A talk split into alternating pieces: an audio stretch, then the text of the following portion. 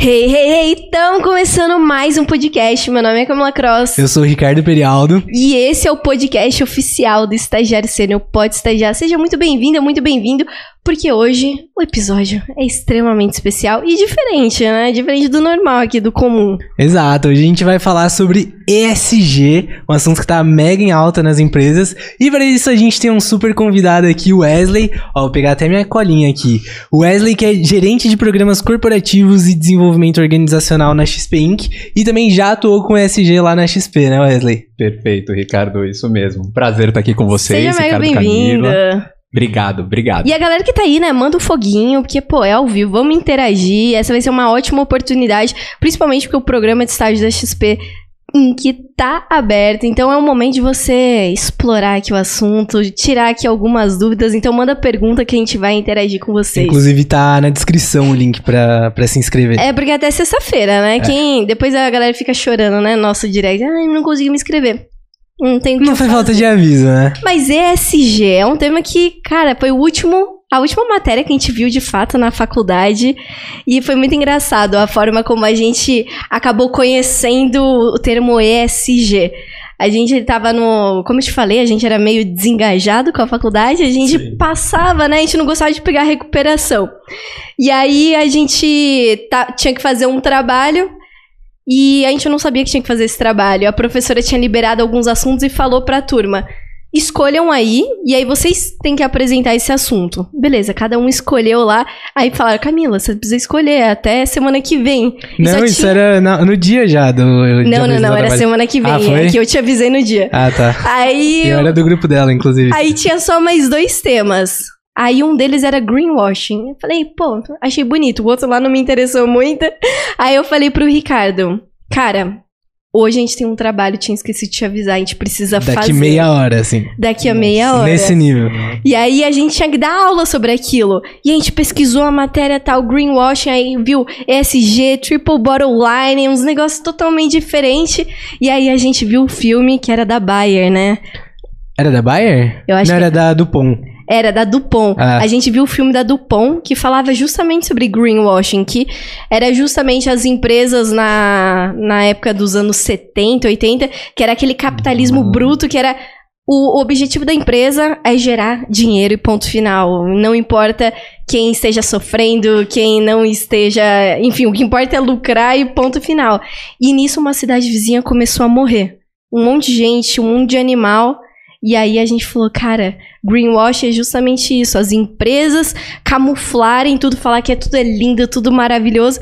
E aí que a gente viu o termo ESG na época, né? É, e, e ESG é um termo que tá cada vez mais aparecendo no mercado, né? As empresas estão caminhando muito para trazer uma ótica ESG para como levar o negócio, como administrar o negócio.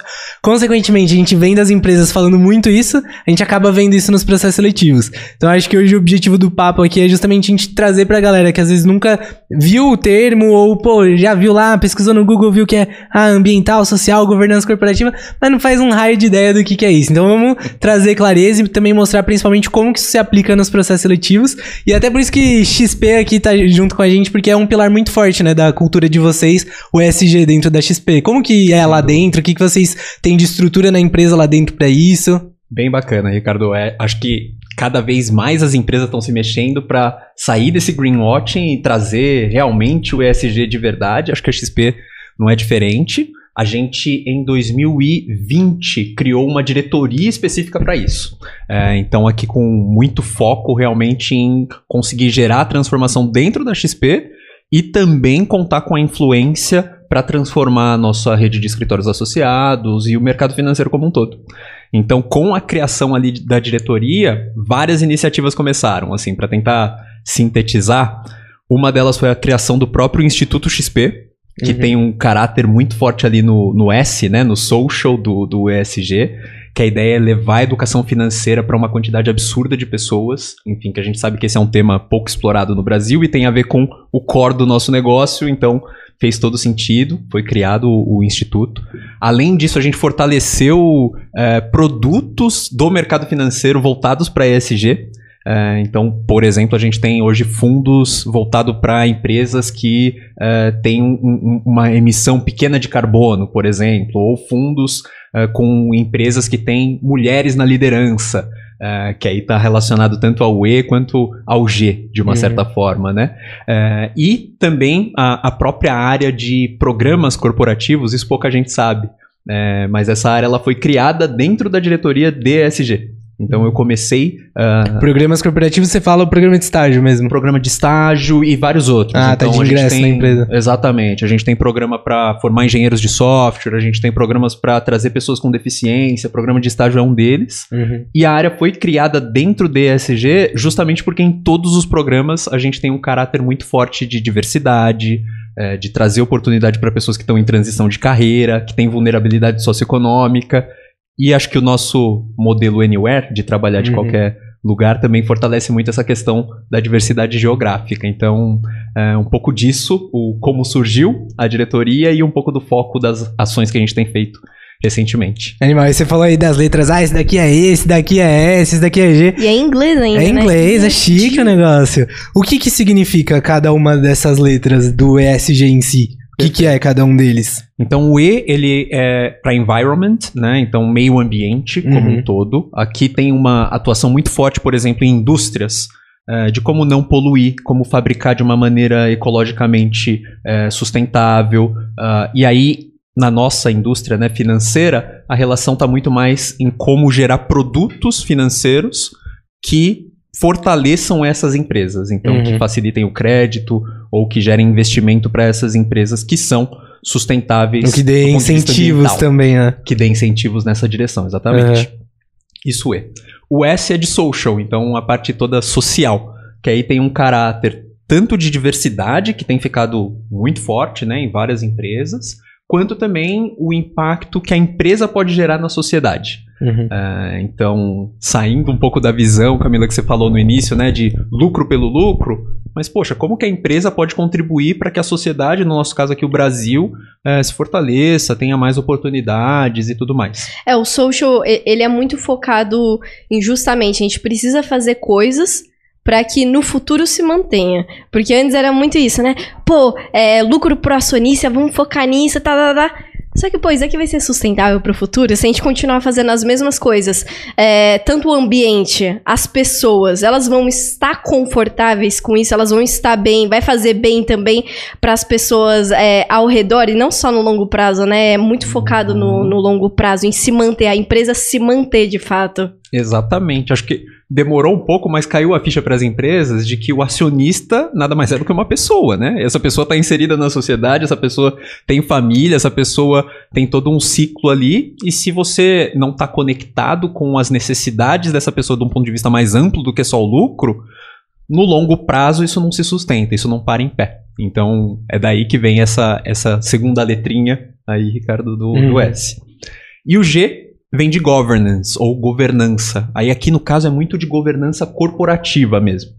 Então, como garantir que as empresas tenham uma estrutura de governança corporativa sólida, robusta, que garanta ética, que garanta é, práticas realmente ali corretas ao longo de toda a cadeia. Então, exemplo, conselho administrativo é um dos mecanismos para garantir que as empresas é, têm isso. Mas fora isso, toda a parte de compliance, toda a parte de processos, toda a parte de registro uh, das ações mais críticas ali, delicadas da, da empresa, isso está relacionado ao, ao G, ao governance.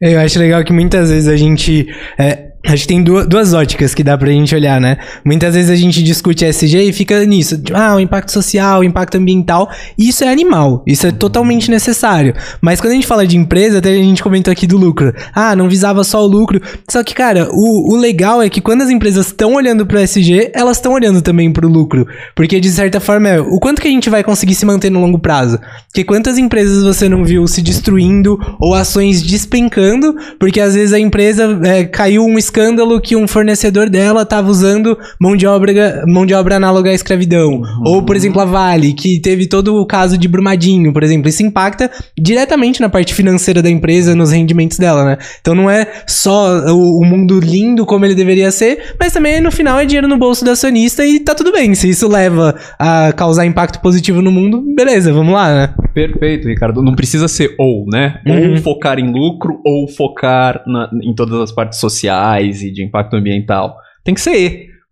Para uma empresa ela conseguir se sustentar no longo prazo, ela precisa olhar essas duas coisas com igual importância e mais do que isso, como essas coisas estão intrinsecamente amarradas, né? É, é bem como você Uhum. colocou mesmo. Então, acho que é essa a cabeça de como a gente consegue gerar ações que beneficiem o acionista, que gerem lucro e consigam contribuir para a sociedade, consigam impactar vidas, consigam melhorar o meio ambiente. Então acho que dá para é mais complexo, Uhum. mas é aí que tá a beleza da coisa. É- é- É, não é diretamente, né? Não mexeu nisso hoje, não. É muito de longo prazo, né? Pô, às vezes é uma coisa que você tá evitando. É um problema que talvez você nem veja lá na frente porque você evitou ele agora. Então você não colhe isso no curtíssimo prazo, né? É, e o ESG também não é, é. é muito focado, por exemplo, também na, na nova geração. Puta, a nova geração entrou no mercado de trabalho.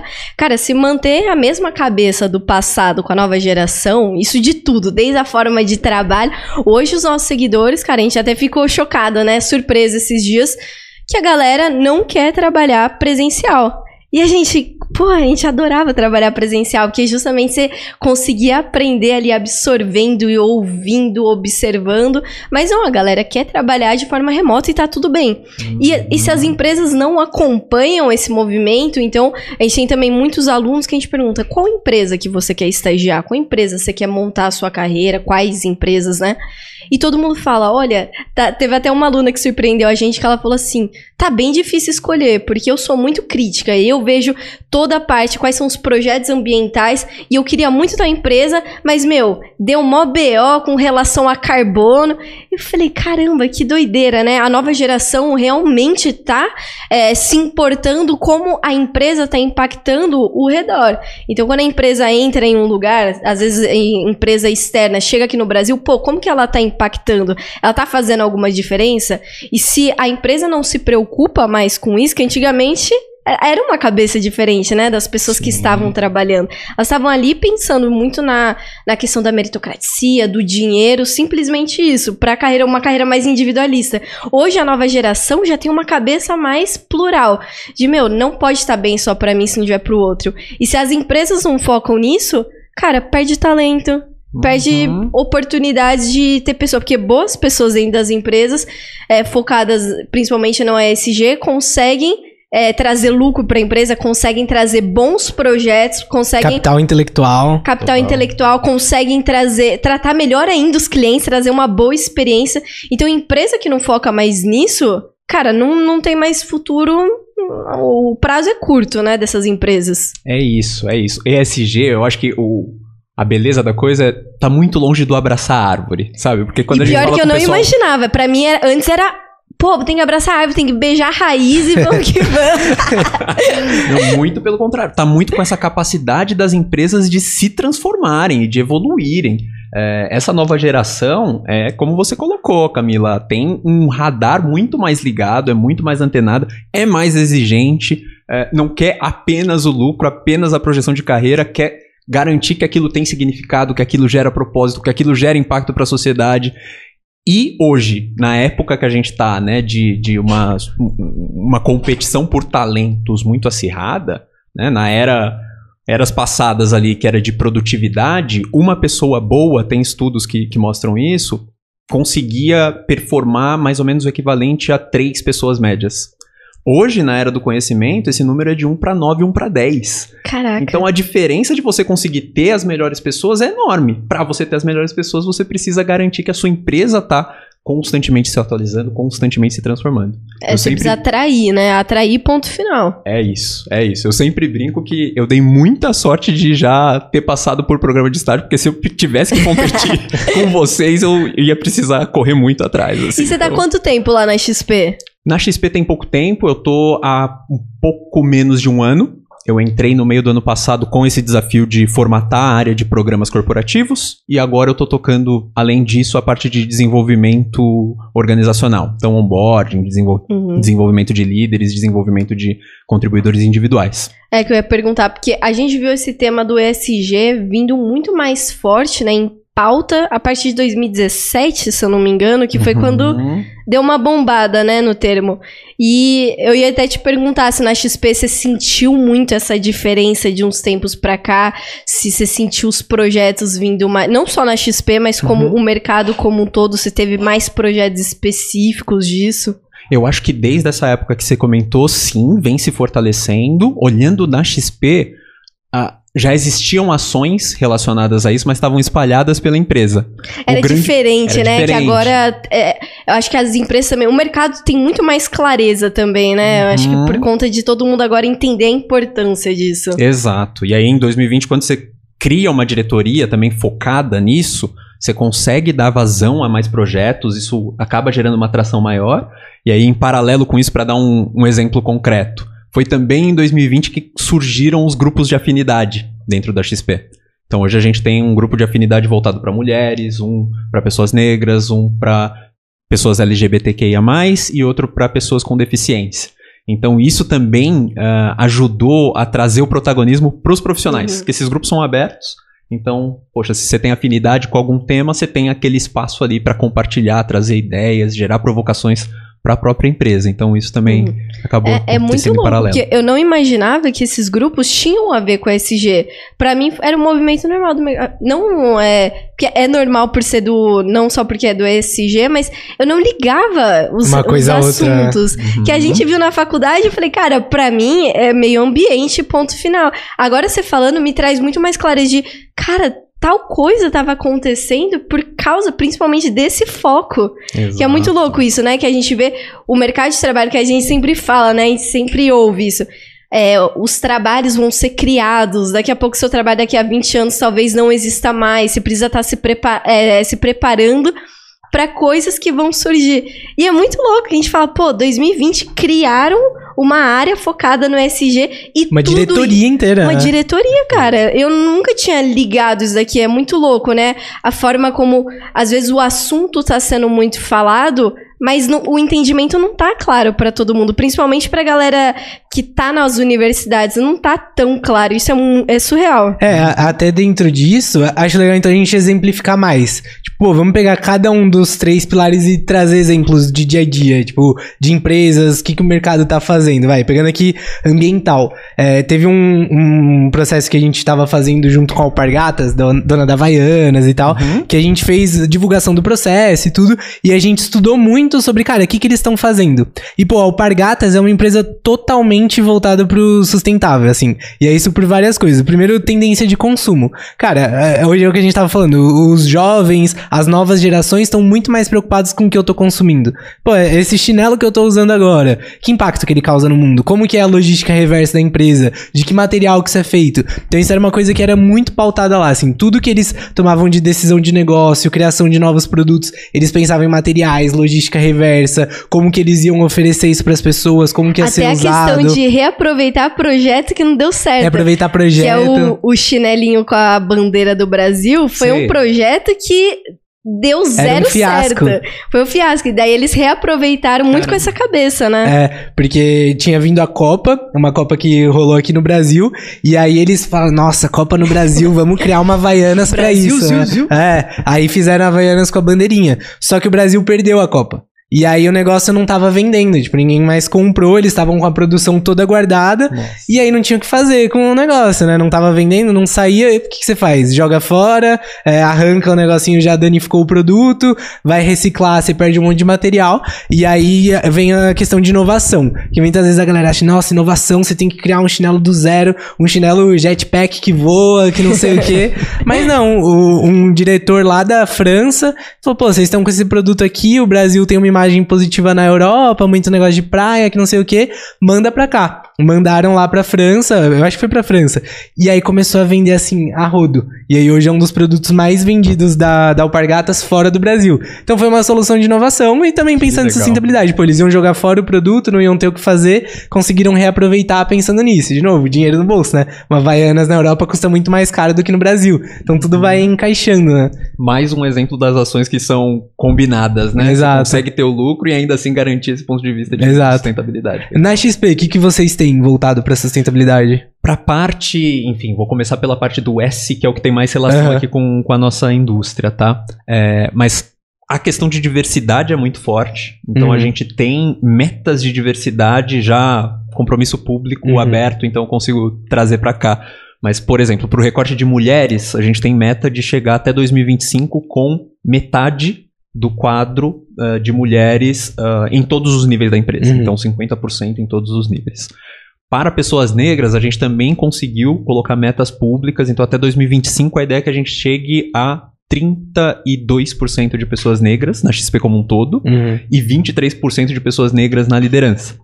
E aí essas metas, elas acabam puxando e dando tração a várias iniciativas. Então a gente tem programas específicos e exclusivos para pessoas negras, por exemplo. Uhum. A gente lançou um programa no final do ano passado, chama Vem Transformar.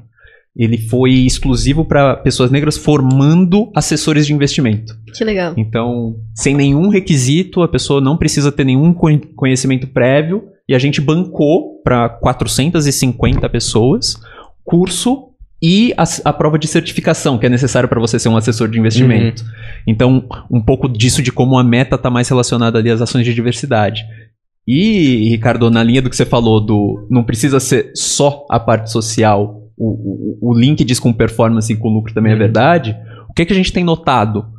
E isso já tem estudos até por trás, tá? Mas equipes diversas são mais produtivas e são mais eficientes. Então tem diversos estudos e a gente já está conseguindo metrificar isso Vocês até estão dentro sentindo da, já na da prática. XP.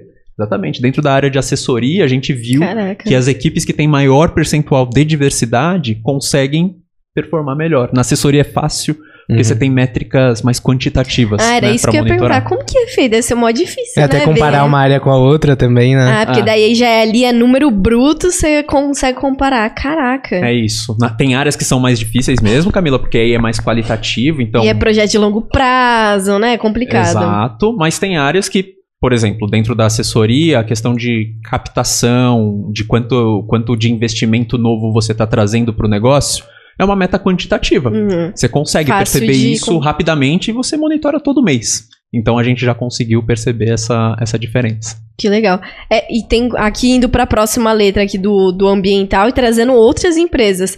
Uma Uhum. que me chamou muita atenção, que também coisa que, cara, não tinha parado para pensar. Que é engraçado, né? A gente acabou pesquisando o assunto e a gente fala, meu pai amado, não, assim, não teria pensado ou relacionado os temas.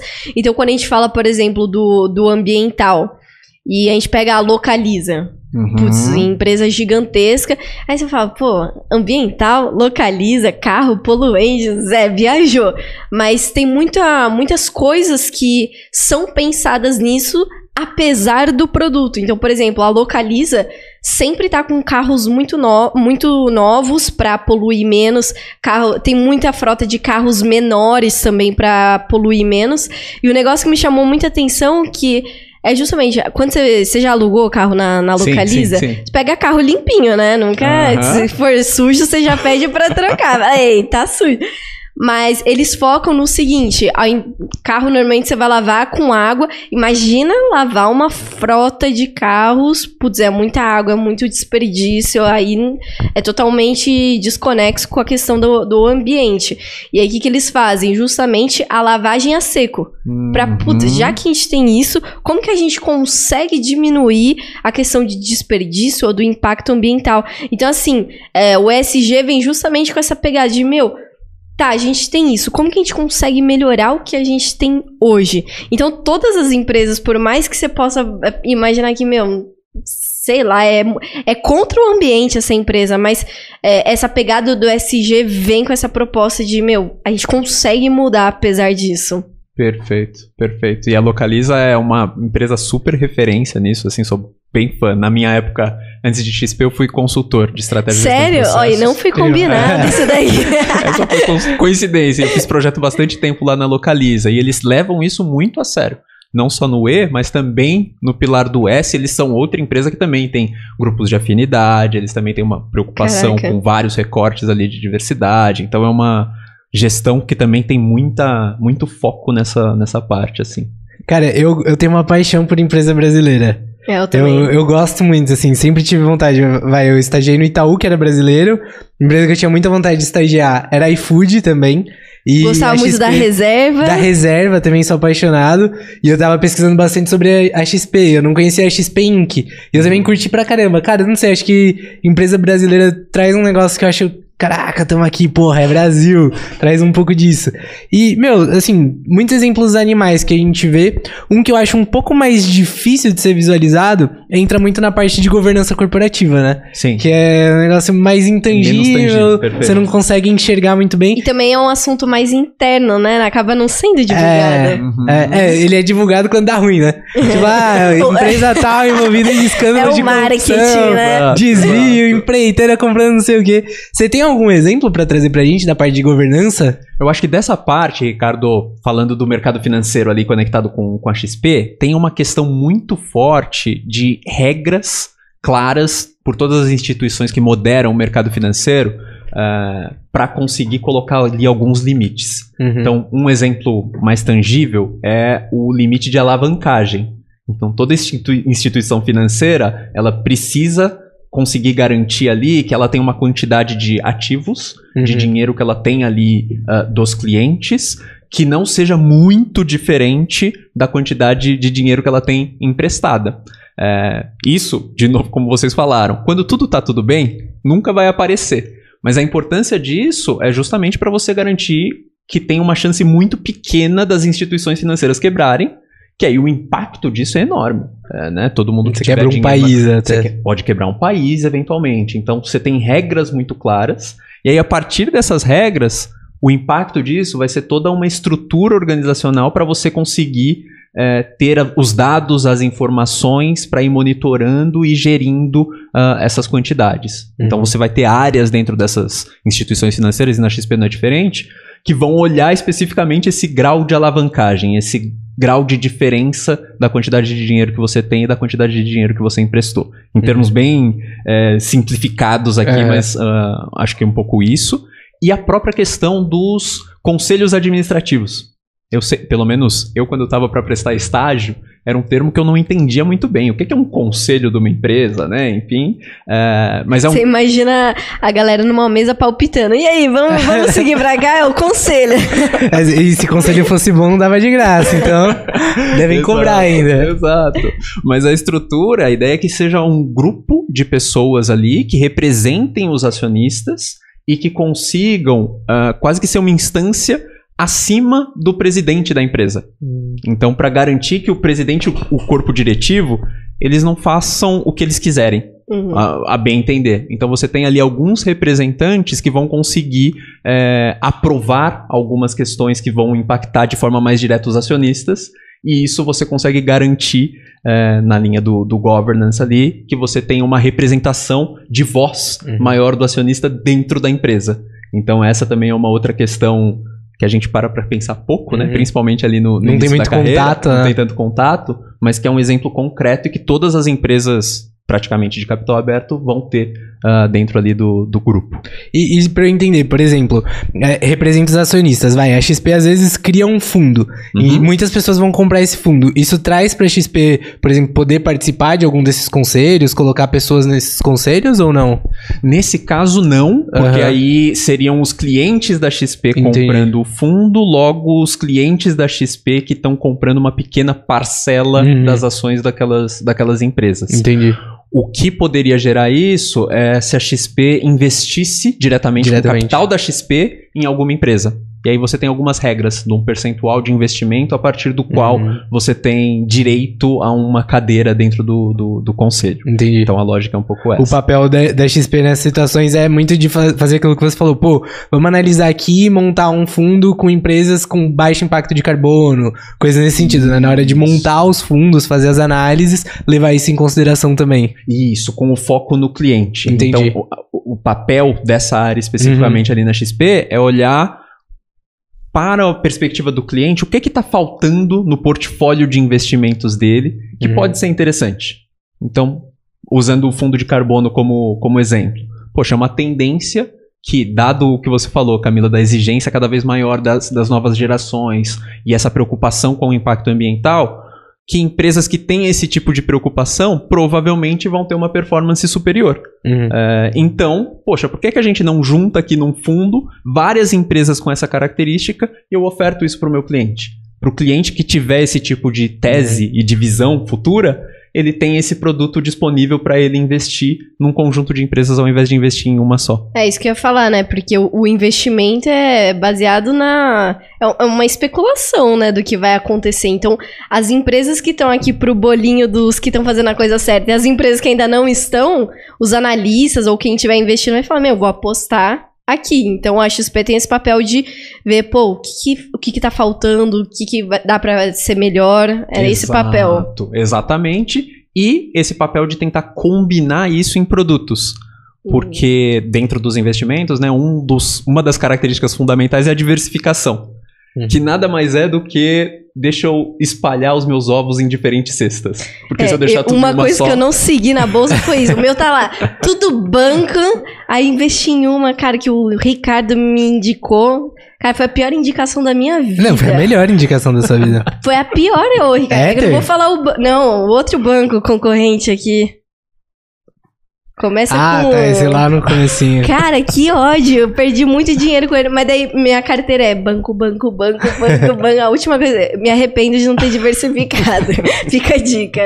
Aprendendo pela dor, né, Camila? É, tem, tem que bem. ser assim, né? Tudo Melhor assim do que nunca aprender. Exatamente. exatamente. E, e isso de olhar para as empresas que têm prática de ESG é um indicador legal, né? Na hora, por exemplo, do investidor analisar risco do negócio que eu quero entrar. Porque é muito do que a gente falou. Pô, o ESG não necessariamente você vai ver o impacto ali na hora, Uhum. mas aí é uma coisa que você disse. é, times diversos são muito mais produtivos, geram muito mais resultados com menos recursos. Porque se uma pessoa é, produtiva nos dias de hoje, ela ocupa nove não produtivas, então pô, se você tem um time diverso, um time bom, você já tem um time mais produtivo, logo gera mais resultados. Exato. Se o corpo diretivo da empresa, as pessoas que tomam a decisão e os colaboradores no dia a dia estão tomando cuidado com várias coisinhas que estão relacionadas aqui na SG, pô, já é uma empresa que tende muito a minimizar riscos. Exato. Logo, tem muito menos chance de cair uma crise, tem muito menos chance de ter algum acidente, coisa nesse sentido, né? Então, de novo, a gente volta naquilo. É legal abraçar a árvore, você vê o negócio bonito acontecendo, mas também se você for olhar do ponto de vista mais racional, do ponto de vista de negócio, você sempre tá vendo isso atrelado a resultado, a impacto financeiro, a ganho, retorno para as empresas. Isso que é, que é animal de você ver. Tem esse link direto com Uhum. resultado, com performance, exatamente isso. Que show. E o que, Que que vo- você, por exemplo, a gente falando aqui desse assunto, porque eu e o Ricardo, como a gente fala de estágio todo dia, a gente não pode nem cansar desse tema, processo seletivo, a gente não pode nem Dá nem tempo. Não dá nem tempo. É, e a gente conversa muito sobre. Putz, se eu soubesse disso no passado, cara, teria feito muita diferença. Desde a da forma como eu penso nos meus projetos no dia a dia, da forma como eu executo, apresento. Teria feito muita diferença, teria acelerado muito mais minha carreira. Com relação ao, ESG. O que, que você acha que você, Wesley, é, se pudesse voltar para o Wesley universitário lá no passado procurando estágio, o que, que você falaria? Meu, foca nisso ou tenha essa visão aqui que o mercado de trabalho valoriza quem tem essa visão aqui. Porque a gente fala disso, né, de governança.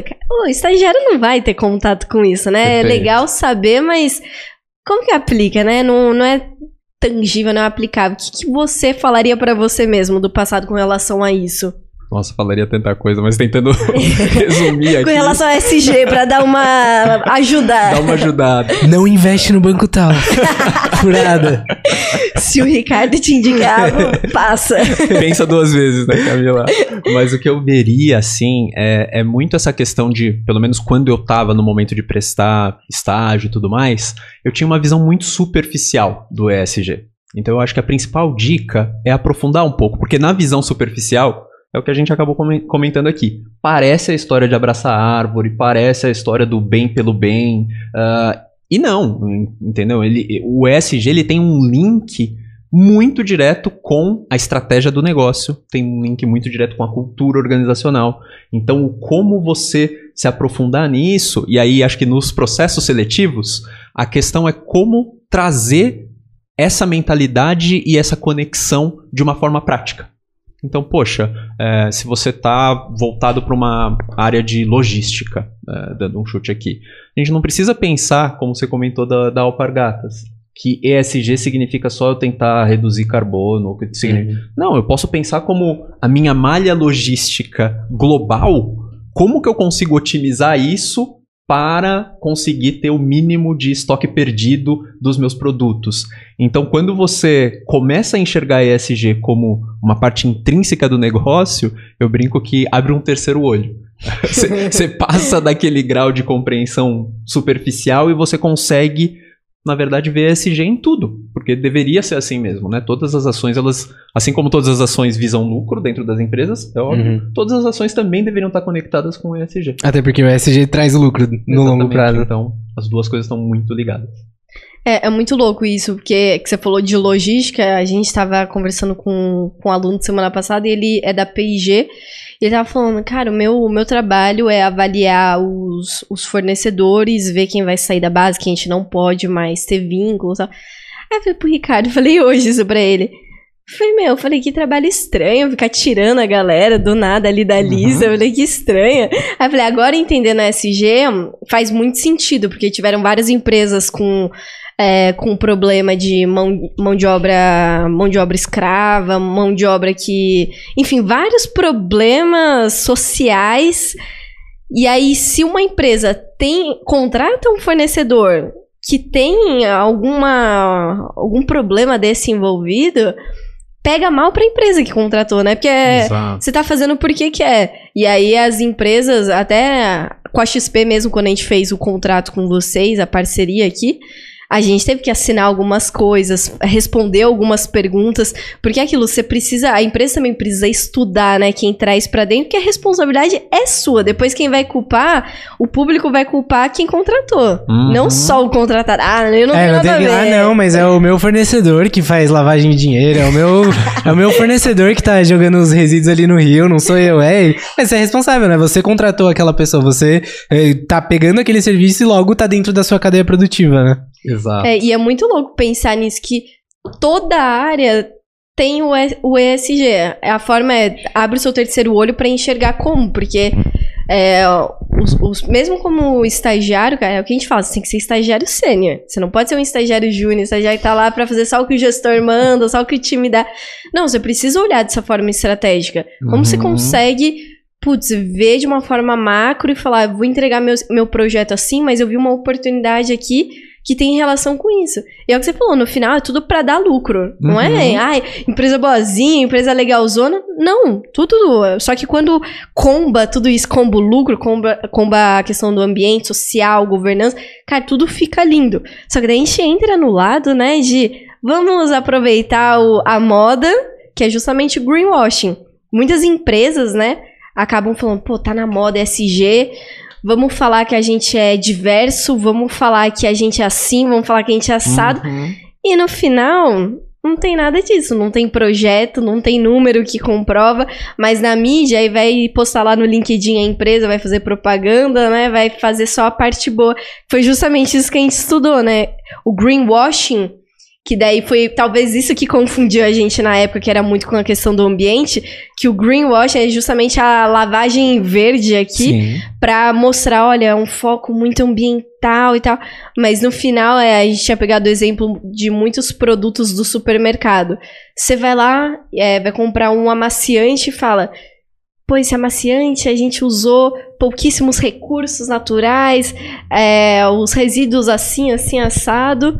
E aí no final era tudo uma mentira. Você via aí nas entrelinhas ali que eles estavam usando nomes bonitos pra te é, conduzir, talvez. É, Induzir? induzir, não quando eu falei conduzir saiu estranho. pra induzir a pessoa a entender que é aquilo, mas na verdade, se você tem já um conhecimento mais químico, você fala, caraca, não tem nada a ver. Então as empresas também acabam aproveitando a moda pra se vender. Então é muito importante, porque como você falou, cara, você citou N projetos, você citou os números aqui, ó, a, a gente olha assim, assim, assado, e é muito importante os universitários, os estagiários, estarem de olho nisso, porque senão você está sendo enganado, e é aquilo, da governança a gente tem pouco acesso, mas com relação às outras coisas, principalmente bolsa, é, empresas que têm capital aberto, cara, você consegue ver ali relações com investidores, você consegue ler, você consegue olhar o foco mesmo, para ver se é aquilo que estão Uhum. falando, se não é. Que é isso, aí, o, o mercado de trabalho tem tanto bom quanto ruim.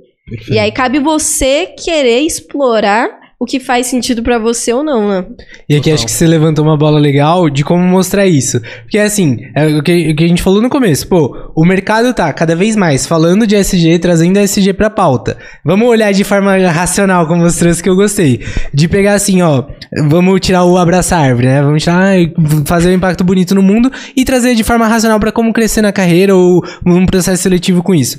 Pô, se as empresas estão valorizando, isso daqui tá virando uma diretoria na empresa, isso daqui tá virando metas dentro da empresa. Logo, se você entrega isso, você vai crescendo. Então, por exemplo, é, muitos, muitos, muitas empresas divulgando o processo seletivo de estágio estão falando muito, muito, muito de SG, estão colocando nos pilares de cultura e tudo mais. Cara, mostrar alinhamento com isso, mostrar repertório sobre isso é, no processo seletivo, por exemplo, é uma coisa que vai te ajudar muito a entrar lá. Então vamos pegar lá Alpargatas. Pô, eles trouxeram um case na dinâmica que você tem que criar um novo produto.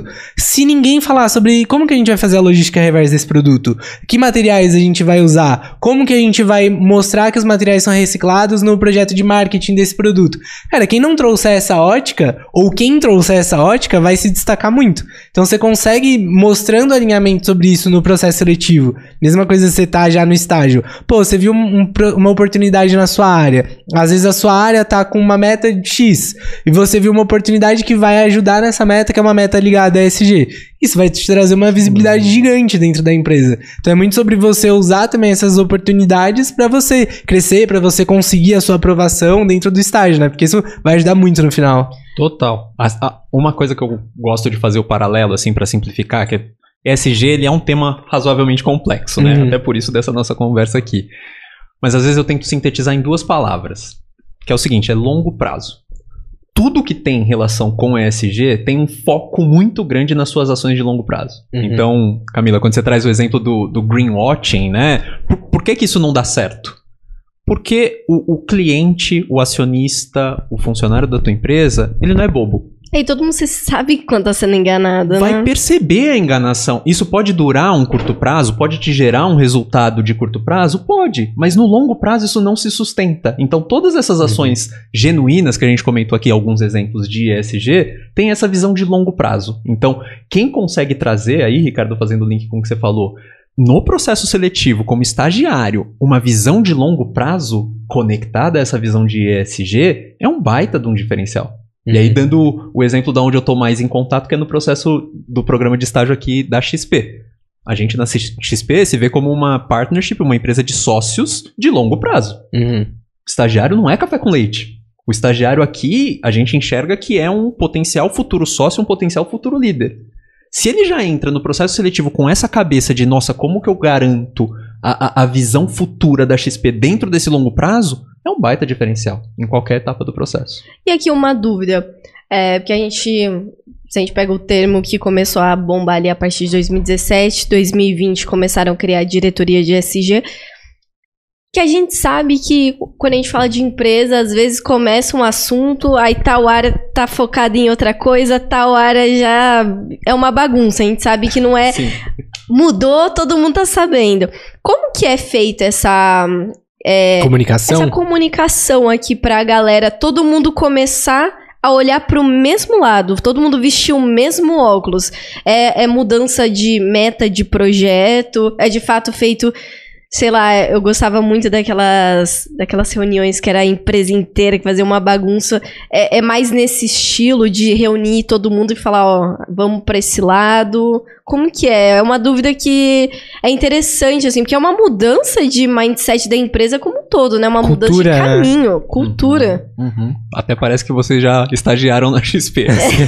Ó, o Ricardo, do tanto que ele estudou, ele falou, meu, me arrependo de não ter ido pra Mas falando de, enfim, acho que não tem uma resposta única, tá, Camila? São vários caminhos que a gente tem traçado em paralelo. Então, tem uma questão forte de comunicação, e aqui na comunicação é insistir, é repetir, é ter as mensagens chaves e seguir dentro disso. Acho que esse é um ponto. O segundo, que para mim é o mais importante, é walk the talk. Então, não adianta você comunicar e ser só fumaça. Então, a gente precisa garantir ações concretas que vão levar para aquela direção do que a gente está comunicando. Uhum. Então, quando a gente fala da meta de 50% de mulheres, tá bom. Então, o que, que a gente está fazendo para chegar lá? Como é que a gente está desenvolvendo as nossas mulheres internamente? E como é que a gente está focando nisso no, no recrutamento e nos processos externos? É, isso é legal, porque senão fica de longe fica parecendo, pô, mudou a meta, mas e aí? Cada, cada cão que lamos a caceta, não. É preparar, é o que você falou. Então vamos preparar. Pra Uhum. chegar ali pronto. Não é simplesmente colocar e se vira, lindona. Isso é Exato. muito legal. Exato, exato. E acho que também é, é muito importante você ter um sistema de reconhecimento, né? Porque às vezes, pô, você fala, ó, galera, agora a gente quer ir pra lá. Aí a galera vai e não tem nada. Você não bonifica, você não reconhece, você não elogia, você não reforça o comportamento. Imagino que pra trazer essa cultura, isso tem que pegar muito pesado, né? Excelente exemplo, Ricardo. Então, quando a gente fala de ações concretas, Uhum. esse, esse feedback né, positivo e também do outro lado, tá? Uhum. Traçar muito claro o que, que não é aceitável. O que, que era no passado e não é mais aceitável. Então, é, esses exemplos, né, e esses, esses.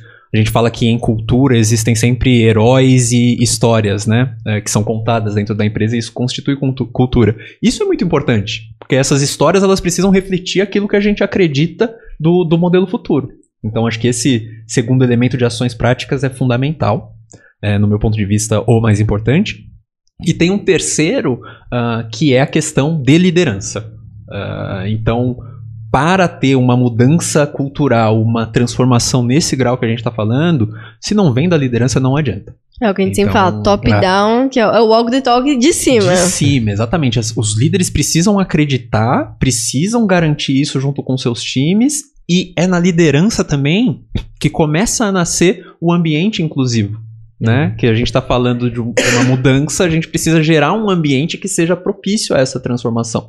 E a liderança tem um papel fundamental nisso. Então, acho que esses três elementos são os chaves aí. E já pra manter minha curiosidade aqui, já teve. O que, que normalmente é feito assim, por exemplo, percebeu que a, a liderança não tá acatando muito bem as novas ideias? É feito treinamentos, conversas, sempre. É, um, é feito um acompanhamento, Cortes né? de cabeças. Cortes de cabe- cabeça rolando do nada.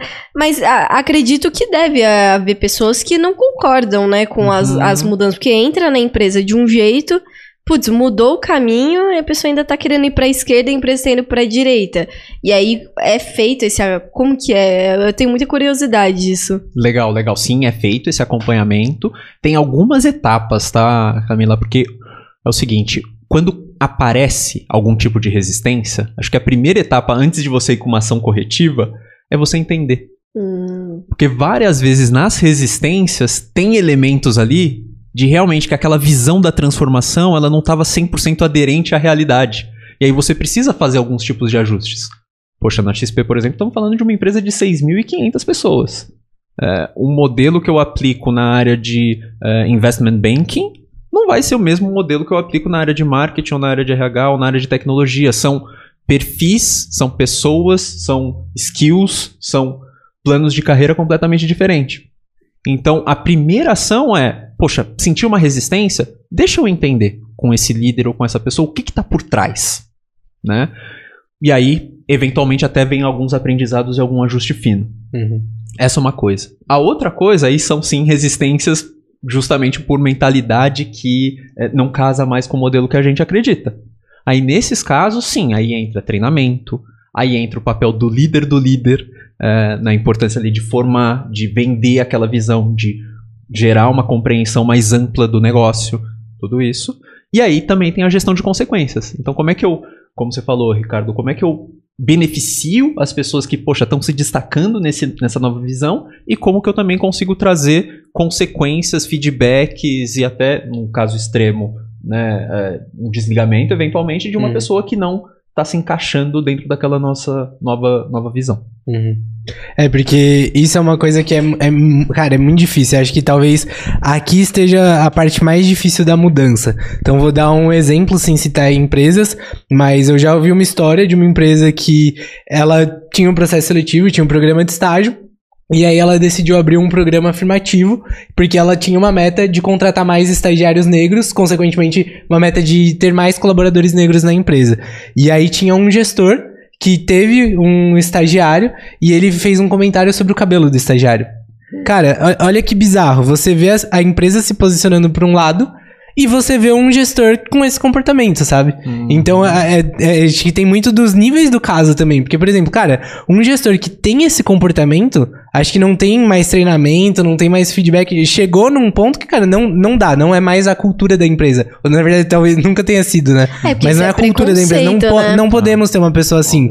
É. E é, é muito importante é, é, esse negócio de, cara, consequências. O que, que vai acontecer? Porque isso não pode passar impune. E também acho que é muito importante você buscar canais. Às vezes, esse estagiário, será que ele ficou confortável de falar com o chefe do gestor dele? Será que ele Sei. tinha um espaço pra isso?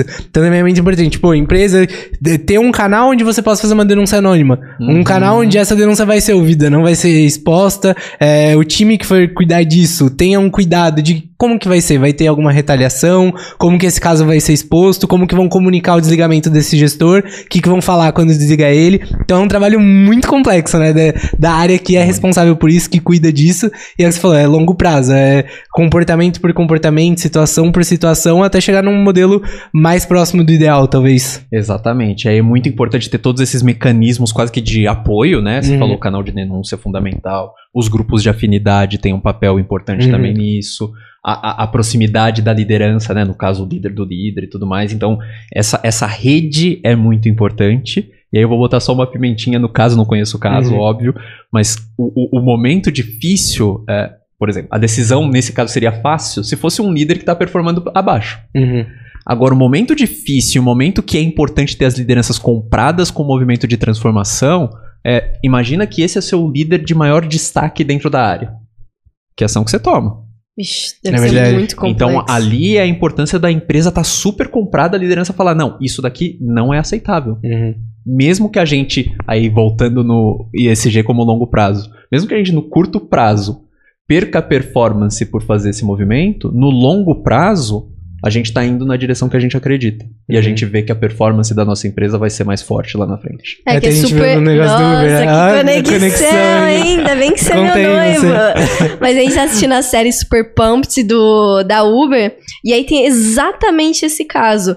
Que é uma menina que. Uma analista, primeiro dia dela, o coordenador dela é, manda umas mensagens extremamente escrota pra ela. Ela fala, porra, isso daqui é assédio do meu chefe.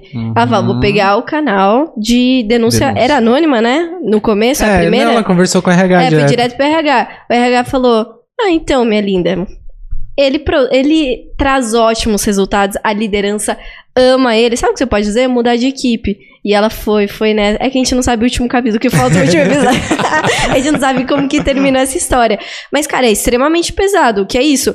É, nesse caso aqui, a empresa vai focar no curto prazo. É resultado agora? Tchau, você acabou de entrar, você ainda nem traz resultado, a gente tá focando nele. Ou você é uma analista, tá falando de um diretor, de um gerente. Que tem bons relacionamentos, Uhum. que tem um bom network. Nossa, deve ser muito uma situação horrível. E a mensagem que você passa quando não toma a atitude, ela também é muito forte, né? Ela ecoa muito Uhum. forte na empresa. Então, olhando de longe, parece uma decisão difícil. Mas Uhum. se a decisão é difícil, é porque faltou aquela etapa anterior que a gente conversou, que é a liderança tá super alinhada. Essa é uma decisão fácil. Se é um ponto que cruza a linha Uhum. e isso não é aceitável dentro da empresa, acabou.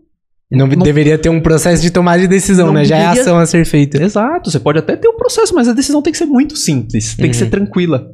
É, se a decisão não tá tranquila é porque tá, tá faltando algum tipo de alinhamento antes. Cara, que louco isso, que é realmente é isso, a decisão que na, na época quando a gente viu esse episódio, ontem, é, a gente falou, nossa, deve ser uma decisão muito difícil, mas é isso que você falou, quando tudo tá alinhado, tudo tá bem desenhado, tem que ser uma decisão muito legal isso. É, Se for difícil, tá errado. Quando eu tava no, no Itaú, teve uma situação dessa, que lá no Itaú tinha a rede, né, que é a, Uhum. a, a empresa das maquininhas, e aí um diretor da rede, ele era acionista da empresa, então ele tinha participação acionária, ele era um dos donos de uma parte da empresa, e ele sofreu uma denúncia de assédio.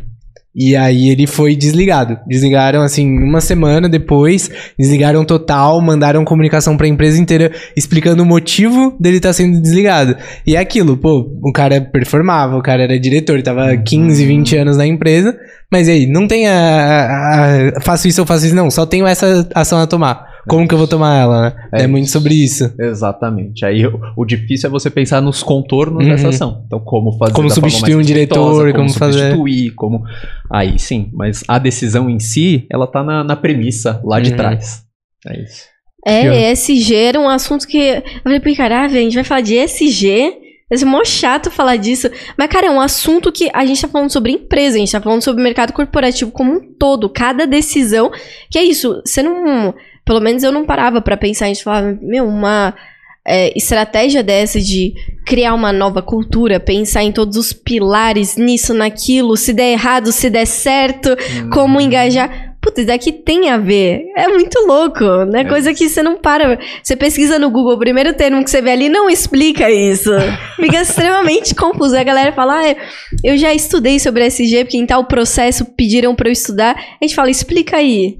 Pessoa explica tudo errado. É muito louco isso, que é um assunto, pô, extremamente relevante. Deveria até ser dito de forma muito mais clara, de forma muito mais aberta, né? Uhum. Total. Exato. É, pra, pra mim, o- um dos grandes aprendizados desse papo é muito do seu terceiro olho, do que você falou.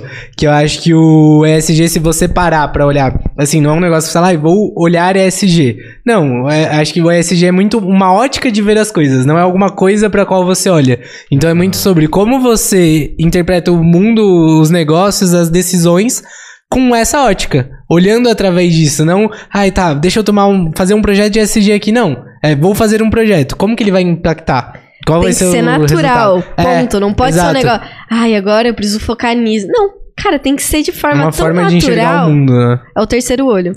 Gostei, gostei, gostei da analogia. A, a thumb desse episódio poderia ser o Wesley aqui com o terceiro. é, vamos fazer alteração, colocar aqui, vai ficar sensacional. Mas vamos falar do estágio, porque a galera tá mandando pergunta aqui sobre estágio, já tá todo. Meu, amei a XP, nossa.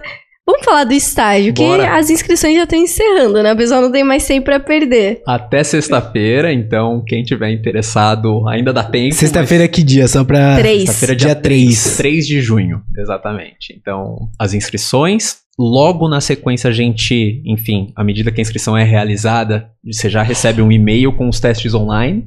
A etapa de testes vai até o dia 5 de junho. Então, quem fizer a inscrição em cima da hora vai ter que dar uma corridinha pra É, não, não, pode, não pode ter preguiça. É o momento de sentar a bunda e fazer. e fazer, exatamente. Aí logo na sequência a gente vai ter uma etapa de, de vídeos. Então, ali um, um- um pequeno case e tudo mais. Ah, e um adendo. O Wesley aqui é garoto propaganda. O É, talvez esteja até quem tá vendo no YouTube. ver tudo ali corporativo, todo famosinho ali. Pior que, não, pior que eu tenho muita vergonha disso. Eu falei com você. antes, Pior que não pareceu. E ela só expondo aqui. Ah, Ah, é isso, gente. Tem vergonha, se vira, rapaz. que maldade. Mas é isso. A etapa de vídeo vai até dia 24 de junho. E aí, logo na sequência, a gente entra na etapa de entrevistas, que vai acontecer ao longo do mês de julho.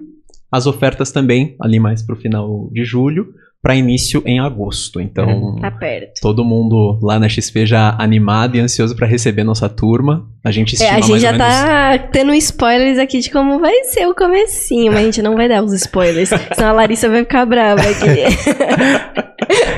E, e acho que até uma coisa legal, falando agora que entrou no processo seletivo, né? Cara, mostra pra gente, pra, pra gente colocar na prática. Uhum. O que do ESG, você vai, do terceiro olho, olhando com o terceiro olho, como que a gente consegue, vai, enxergar ESG dentro do programa de estágio? Quais são as frentes, as iniciativas, o, o- com- pensando no que vocês fizeram o que vocês fizeram? Porque o programa de vocês tem alguns diferenciais de mercado que muitas empresas a gente que nunca via até algumas coisas. Uhum. Como que vocês pensaram isso pra construir o programa e como que se aplica assim no dia a dia? Legal, Ricardo. Tem alguns elementos aqui, Uhum. tá? Ele já começa desde o perfil que a gente está buscando. Uhum. Então a gente não tem nenhum tipo de, de restrição técnica. A gente está olhando aqui para o potencial da pessoa candidata. Isso vem muito do foco no longo prazo. Uhum. É, trazendo gente com talento, com potencial, o técnico a gente ensina. Então, acho que esse é, é o primeiro elemento. É, a pessoa che- chegar sem saber uma ferramenta, pô, três, seis meses você ensinou, ela tá ok, mas é uma pessoa que vai ficar com você dois, quatro, cinco, seis anos, né? Exatamente. E aí, É porque até um dos pilares da cultura de vocês é curiosidade, é o lifelong learning, é muito do mindset, né? Então, tendo a cultura certa, cara, pra aprender é rapidão. É fácil. Exatamente, exatamente. E aí, para facilitar, a gente tenta colocar ali alguns elementos dentro da trilha de desenvolvimento. Então, todo mundo que entra tem seis meses ali de treinamentos técnicos, que vão desde eh, inglês, Power BI, tudo isso a gente dá ferramentas ali para quem, quem tiver interesse, até parte não técnica. Então, como se comunicar de uma melhor maneira, como montar uma boa apresentação e papos mais inspiracionais. Então, contato ali com sócios e tudo mais. Então, esse é o primeiro elemento ali de Uhum. visão de longo prazo, foco no potencial das pessoas e tudo mais. A outra questão, que acho que casa muito com o nosso estilo, a gente trabalha no modelo Anywhere. Então, quem prefere estar no escritório pode ir para o escritório, obviamente, mas quem não quiser pode trabalhar de qualquer lugar do Brasil e do mundo. Estagiários que passarem, me mandem foto lá de dentro. Que eu sou curiosa pra saber como é lá dentro. muito bom, muito bom. A gente manda depois, Camila, você vai visitar Não, lá a o gente, prédio. é, a gente tem que ir lá tomar um Exato, café exato. pra gente ver Ela tá só jogando pra receber um convite pra ir conhecer Se esse não convidar, eu me comer. né? vamos lá, vamos lá. Mas nesse modelo Anywhere, o legal é que nisso, no S, a gente já consegue trazer uma diversidade geográfica enorme. Uhum. É, então a gente tem estagiários vários estados aqui do Brasil, é, alguns inclusive ficaram um período do estágio trabalhando da Europa, enfim, porque tinham algumas questões ali de viagem, não tem restrição em relação a isso. Então acho que esse é, essa é outra questão. E a outra, a- o próprio aspecto de diversidade é, de raça, de gênero. Então a gente tem é, aspirações aqui de trazer uma turma super diversa Uhum. para conseguir contribuir com tudo aquilo que a gente falou, né? De times diversos conseguem gerar mais performance e conseguem trazer mais resultado. Então essa outra questão importante de como o ESG está aqui dentro. E a gente sabe que essa questão de diversidade, ela também está muito ligada com um tema que a gente acabou até não explorando aqui, mas de vieses. Todos nós, é, é humano isso, trazemos vieses, é natural, não tem como. Então, para tentar minimizar isso, a gente também, durante o processo seletivo, a gente tem a avaliação tanto de pessoas do RH quanto pessoas dos grupos de diversidade, que atuam também ali na avaliação, por exemplo, dos, dos vídeos, para tentar mi- minimizar ah, a presença de vieses dentro da, da avaliação. Então, Caraca, que legal. exemplos. Eu acho que isso daí, é, realmente, pelo menos nenhuma empresa tinha falado pra gente. Isso é muito interessante. Porque é até meio, né? A gente tá aqui pelos, é, sabendo dos bastidores, mas ninguém conta muito bem pra gente também como que é estratégico. E cada empresa agora, principalmente a pauta SG, cada empresa tá abordando novas estratégias. Mas ainda não fica tão claro. Isso aí é muito legal. Saber que o seu vídeo não vai ser visto só por um certo padrão, mas por Uhum. todo mundo. Uhum, exato. Então a gente consegue garantir ali no mínimo duas pessoas avaliando para conseguir diminuir Legal. essa, essa, essa perspectiva. Então esse é outro ponto. É Uma coisa que eu curti demais é o modelo de Anywhere Office. Porque, cara, é, antes a gente ficava numa. A gente, né? Aqui numa bolha São Paulo. Então a gente é de São Paulo, cresceu em São Paulo, estudou em São Paulo, estagiou em São Paulo. E você vê muita oportunidade, muita empresa. Literalmente, você pode escolher onde você quer estagiar. Você tá É. com o processo seletivo aberto todo dia. Só que agora com o estagiário sênior, cara, a gente tem alunos de todo o Brasil. Então, de Uhum. todos os estados, todas as regiões do Brasil. Inclusive tem aluno aqui ao vivo. Tem salve, aluno ao vivo, manda, manda um foguinho aí. Eu Só, só identifiquei um aqui. E, e é muito comum a gente ver que, pô, tem região que a galera não encontra oportunidade. Ou a diferença salarial é absurda.